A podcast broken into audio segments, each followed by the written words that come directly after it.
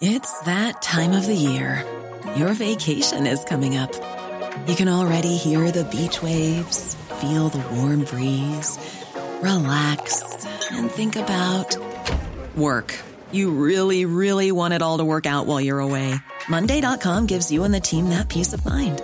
When all work is on one platform and everyone's in sync, things just flow wherever you are. Tap the banner to go to Monday.com.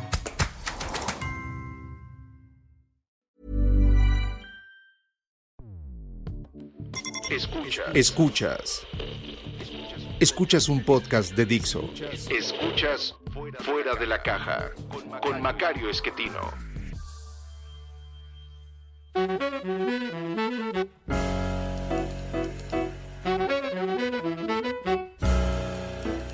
Bienvenidos.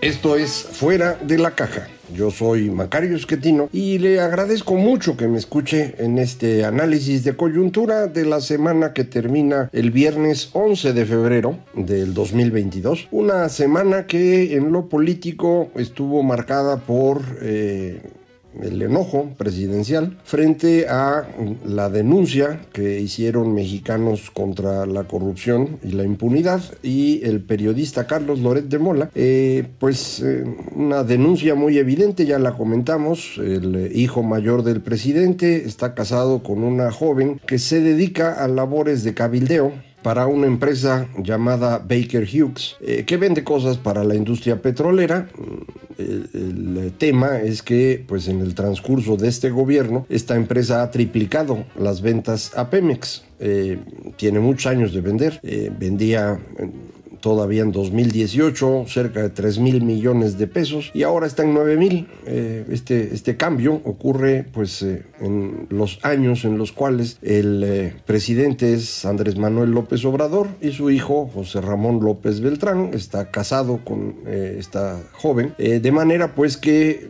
uno siempre está en la duda de si no hay un conflicto de intereses cuando se hace pública la información de la residencia en Houston, en donde estuvieron viviendo, al menos por un tiempo, eh, la pareja mencionada. Eh, el, tema pues ya no es eh, un simple conflicto de intereses, es un tema de corrupción. No, no se puede hacer esto. Y de hecho este es un problema para la empresa en Estados Unidos. Ya un grupo de accionistas de esa empresa está solicitando al Consejo de Administración que se averigüe qué pasa, porque tanto José Ramón López Beltrán como su esposa son eh, sujetos eh, vulnerables en materia política y esto eh, no permite que se tenga una relación cercana con ellos a los ejecutivos de empresas. Entonces le están pidiendo cuentas en Estados Unidos a, la empresa de por qué les habrá prestado la casa o rentado o lo que sea este ejecutivo. esto ya es un problema para, para Baker Hughes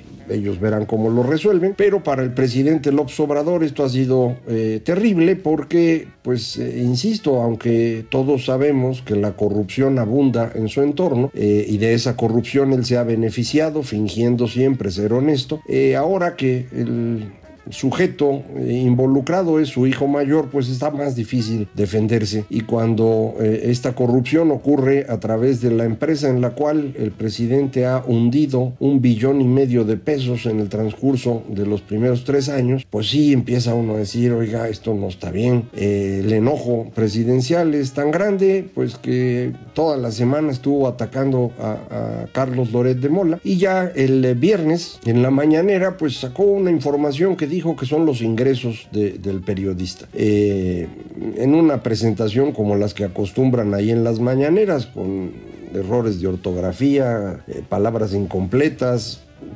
probablemente datos eh, equivocados porque aparecen ingresos considerables que le habría pagado Televisa a Carlos Loret, pero Carlos Loret no trabaja en Televisa desde 2019, de manera que pues esa información podría ser falsa. Eh, el asunto es que el presidente no puede divulgarla. Él es parte del gobierno mexicano y tiene la obligación de respetar la ley de protección de datos. Entonces, si esos datos le llegaron a él de la manera que haya sido, él no los puede divulgar. Él dice que le pasaron un papelito. Eh, no sabemos si ese papelito salió de Hacienda, por ejemplo, del SAT. Es una duda razonable que podemos tener en este momento. El presidente puede tener acceso a esa información, eh, pero no la puede divulgar. Eh, si lo hiciese, estaría violando leyes hacendarias. No sé si es el caso, igual pues alguien de su entorno anotó estos datos de algo que consiguió platicado y pues se le ocurrió que había que ponerlos, pero insisto, aun cuando fuese así, es una violación a la ley de protección de datos personales. es un atentado a la libertad de expresión y es un atentado muy serio en un país que tiene en el transcurso de las primeras seis semanas de 2022 el asesinato de seis periodistas. Eh, el estar exhibiendo eh, los ingresos de, Carlos Loret, estarlo atacando continuamente, acusarlo de todo tipo de cosas, lo que hace es eh, ponerlo en una situación riesgosa a, a, Carlos. Y yo creo que esto debemos ya asumir que no, no se puede dar. Eh, necesitamos exigir que esto se acabe que las mañaneras se cancelen. El eh, presidente en ellas es la única cosa que hace, sabemos todos, no, no, no entiende nada de cómo se gobierna, de manera pues que utiliza las mañaneras para mantener a su gente a su alrededor, eh, tratar con esto de mantener una popularidad que para él es importantísima, eh, un absurdo en un gobierno que no se puede reelegir, muy entendible en un gobierno que sí podría hacerlo, pero en, en un gobierno que va a terminar y se va a ir, el estar atento a la popularidad pues no es tan importante. Yo sé que todos lo han hecho, ¿eh? Todos los presidentes tienen su eh, equipo que hace encuestas y que verifican pues que no pierdan demasiada popularidad, pero es un elemento entre varios que hay que considerar para tomar decisiones. Así lo hicieron eh, Vicente Fox, Felipe Calderón, el mismo Peña Nieto. el observador no, él parece que esto es lo único que le importa. su popularidad que ha construido sobre la repetición de este viejo discurso nacionalista mexicano que todos aprendemos en primaria y que por lo tanto pues le ha rendido buenos frutos. Eh, por eso insiste en la soberanía energética, por eso la importancia de defender a Pemex y Comisión y por eso pues una de las cosas que hizo para tratar de desviar la atención fue pues generar un nuevo conflicto con España, un conflicto absurdo eh, que ocurrió porque estaba hablando en la mañanera y se le ocurrió pues que hay que hacer una pausa en las relaciones con ese país nadie sabe qué es eso. Los españoles ya pidieron pues que se aclare de qué se trata y que pues no están dispuestos a que se les siga insultando desde la tribuna presidencial, porque no es nada más el pedir la pausa o estar hablando de los tiempos de Hernán Cortés, es eh, la insistencia de López Obrador en que las empresas españolas en México nos están saqueando. Esto es evidentemente una tontería. Eh, empresas eh, extranjeras hay muchísimas y lo que hacen es generar riqueza en México. Una parte de esa riqueza efectivamente es de ellos y se la llevan y están en todo su derecho. Otra parte de esa riqueza la tenemos nosotros en los salarios que pagan, en las cosas que compran, en los servicios que nos ofrecen. Eh, de manera pues que mm, a mí me parece que la inversión extranjera siempre debe ser bienvenida y siempre debe acatar las leyes del país. Si el señor presidente tiene información de que alguien no acató las leyes, él tiene la posibilidad de actuar. Sin duda, no tiene ni que estar explicando. Podría hacerlo. El asunto es que nunca tiene evidencia de nada. Todos son puras creencias suyas. Así canceló la construcción del aeropuerto, diciendo que había corrupción corrupción que nunca mostró. Así eh, destruyó los fondos y fideicomisos del gobierno, incluyendo los de CONACIT, e incluso atacando eh, a los investigadores y acusándolos de malversación de fondos, que tampoco nunca aprobó. Eh, esto ha hecho continuamente. Y usted lo sabe, es un mentiroso, es un incapaz, es un corrupto y ahora además es un delincuente, porque lo que hizo en la mañanera del viernes 11 de febrero es un delito. Entonces tenemos un problema. el presidente pues eh, no está capacitado para su, su trabajo. Yo sé que muchos dicen, pues por eso hay que hacer la revocación. No, señor, esa revocación la propuso él mismo. Si él la propuso, no es para irse. Si ellos desde Morena lograron imponer esa idea en la Constitución, pues no es una buena idea. Si ellos son los que consiguieron las firmas para que se lleve a cabo el proceso, pues entonces eh, lo están haciendo en su propio beneficio, no en el de usted. Si usted cree que le va a ganar una elección como esta a López Obrador, está en otro planeta. Eso no va a pasar.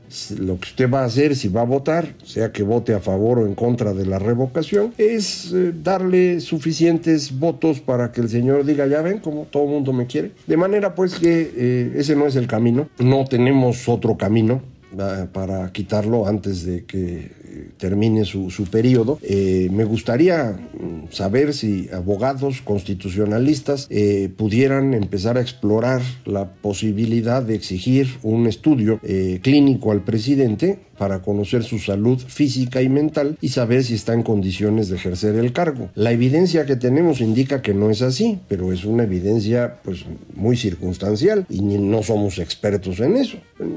Hay, expertos pues, que lo midan, que lo analicen y que nos digan si el señor puede o no seguir en donde está. Eh, si esto no se puede hacer, pues entonces hay que esperarse a septiembre del 24 y lo que tenemos que hacer de aquí a ese entonces es evitar que el daño sea mayor. Eh, una posibilidad sería evaluar también eh, qué medidas legales pueden utilizarse para cancelar la mañanera.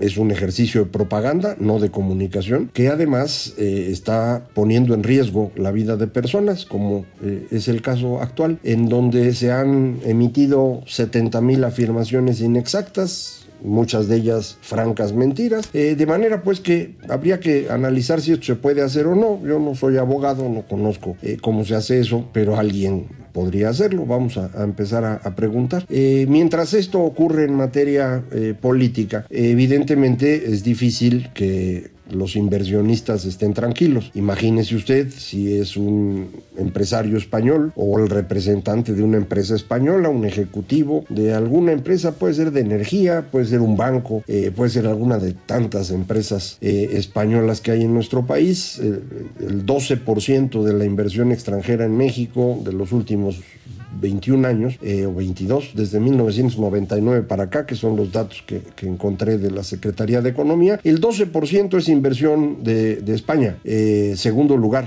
nada más lo supera Estados Unidos con un 42%. Eh, en tercer lugar está Canadá, nuestro otro socio del Tratado de Libre Comercio. Y observe usted que a los dos países con mayor inversión en México es a los dos que más confronta Andrés Manuel. el caso de España lo estamos viendo otra vez cada vez más agresivo, realmente preocupante. Y bueno, pues las empresas españolas estarán en duda de si vienen o no a nuestro país, o si se quedan o mejor se van. Eh, con Estados Unidos el conflicto es un poco distinto. Tiene que ver con decisiones que estamos tomando que ponen en riesgo la vigencia del Tratado de Libre Comercio. En particular la reforma eléctrica es así. López Obrador nunca ha entendido esto. Él cree que el tema energético está fuera del tratado. No es así. Lo que se quedó fuera del tratado y se le dio a México la posibilidad de actuar a su gusto, tiene que ver con el tema petrolero, pero no con el eléctrico. En cualquier caso,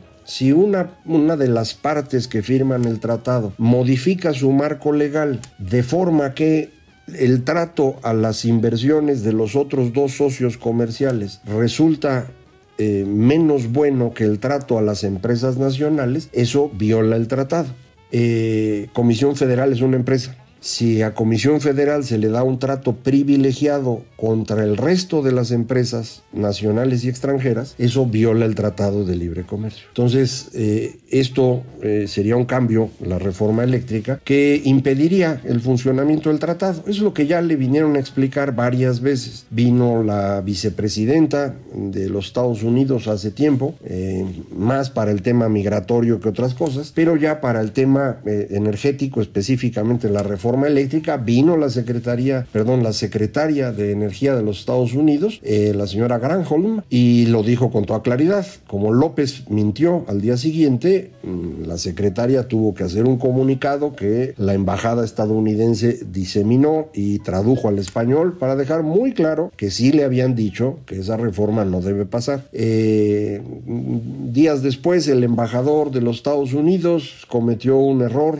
en, una declaración. Eh, Eh, y bueno, pues tuvo que venir ahora el, señor John Kerry, eh, que es eh, un político de muy alto nivel de los Estados Unidos, no nada más es el responsable del tema ambiental o el SAR para el cambio climático, es una persona pues que ya fue secretario de Estado, que, conoce muy bien las cosas, muchísima experiencia diplomática. Y pues vino a decirle a López Obrador otra vez, eso no debe pasar, esa reforma no es aceptable, ustedes sacan esa reforma, nos vamos.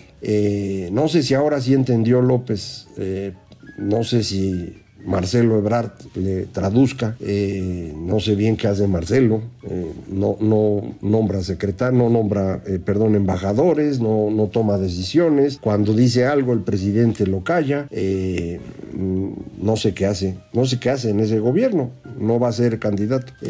pero bueno, pues cada quien decide su, su propia vida. entonces, cuando estas decisiones, insisto, del presidente van lastimando a los inversionistas, pues la inversión no puede crecer. Y el resultado resultado es el que usted conoce, una economía que se está viniendo abajo paulatinamente. Eh, salieron ya los datos también el viernes 11 de febrero de la actividad industrial durante diciembre, ya es el primer montoncito de información que ya tenemos completo para, para el año 2021. Eh, eh, mm, al cierre del año las cosas no estuvieron muy bien en lo general, manufacturas un poco mejor que lo demás, pero pues toda la industria está por debajo del nivel que tenía antes de que llegara López Obrador, es decir, 2018. En estos tres años las manufacturas han caído 2%, la minería que incluye el petróleo, ha caído 4%, la generación de electricidad y la distribución de gas y agua ha caído 7% y la construcción está cayendo 16%. Esos son los datos del 2021 contra el 2018. Eh, los datos del último trimestre a lo mejor son un poquito mejores en algunos de estos eh, elementos. No es el caso en construcción. Construcción tuvo su peor trimestre del 2021, el último trimestre, lo cual implica pues que durante este año no, no parece que vaya a estar muy bien. Por eso me sorprendió el dato del Seguro Social del incremento de empleos, porque muchos de esos empleos se crearon en la construcción. Justo esa misma construcción que en diciembre se vino, bueno, desde octubre, noviembre y diciembre se vino abajo. Entonces a lo mejor en enero repuntó o a lo mejor continuamos con el fenómeno que ya platicamos aquí. La reforma de outsourcing dejó fuera a una cantidad importante de trabajadores que están buscando reacomodarse en la economía con pequeñas empresas en sectores como construcción, algo en materia de manufacturas, algo en comercio, eh, pues hacen pequeñas empresas eh, de un trabajador o de cinco trabajadores y con eso pues están tratando de acomodar. Y comentábamos que al crearse estos empleos sin que se genere una mayor actividad económica porque ocupan los mismos espacios, el eh, resultado neto es una remuneración media que cae, ingresos más bajos. Eh, y digamos menor productividad. Y eso es justamente, me parece, lo que vimos al cierre del 2021. No sé si en este año ya las cosas sean diferentes. Le insisto, los datos del Seguro Social se ven muy bien. Creció el empleo, eh, creció el ingreso de los trabajadores porque se aplican los aumentos de enero, eh, pero esto, bueno, pues se va cayendo en el resto del año. Vamos a ver, a ver cómo se acomoda. Entonces, eh, creo que seguimos como hemos estado desde hace algún tiempo.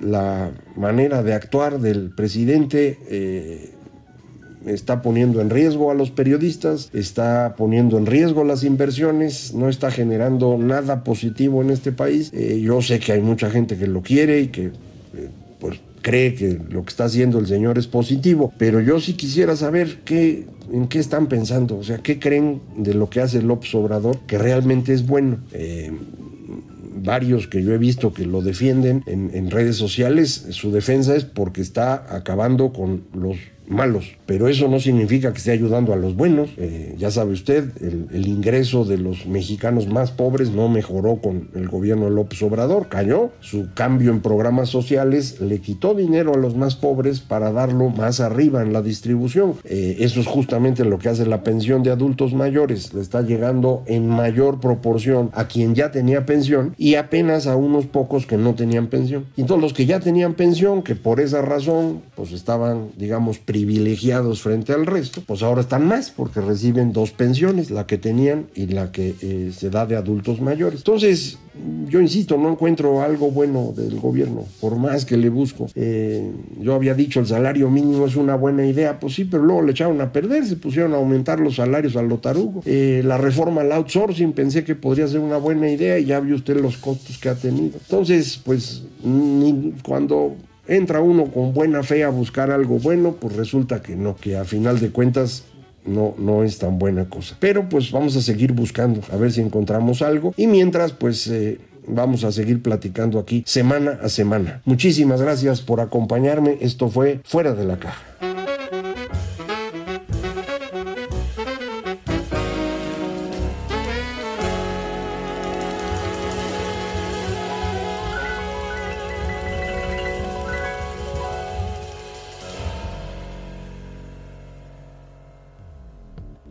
Dixo presentó Fuera de la Caja con Macario Esquetino.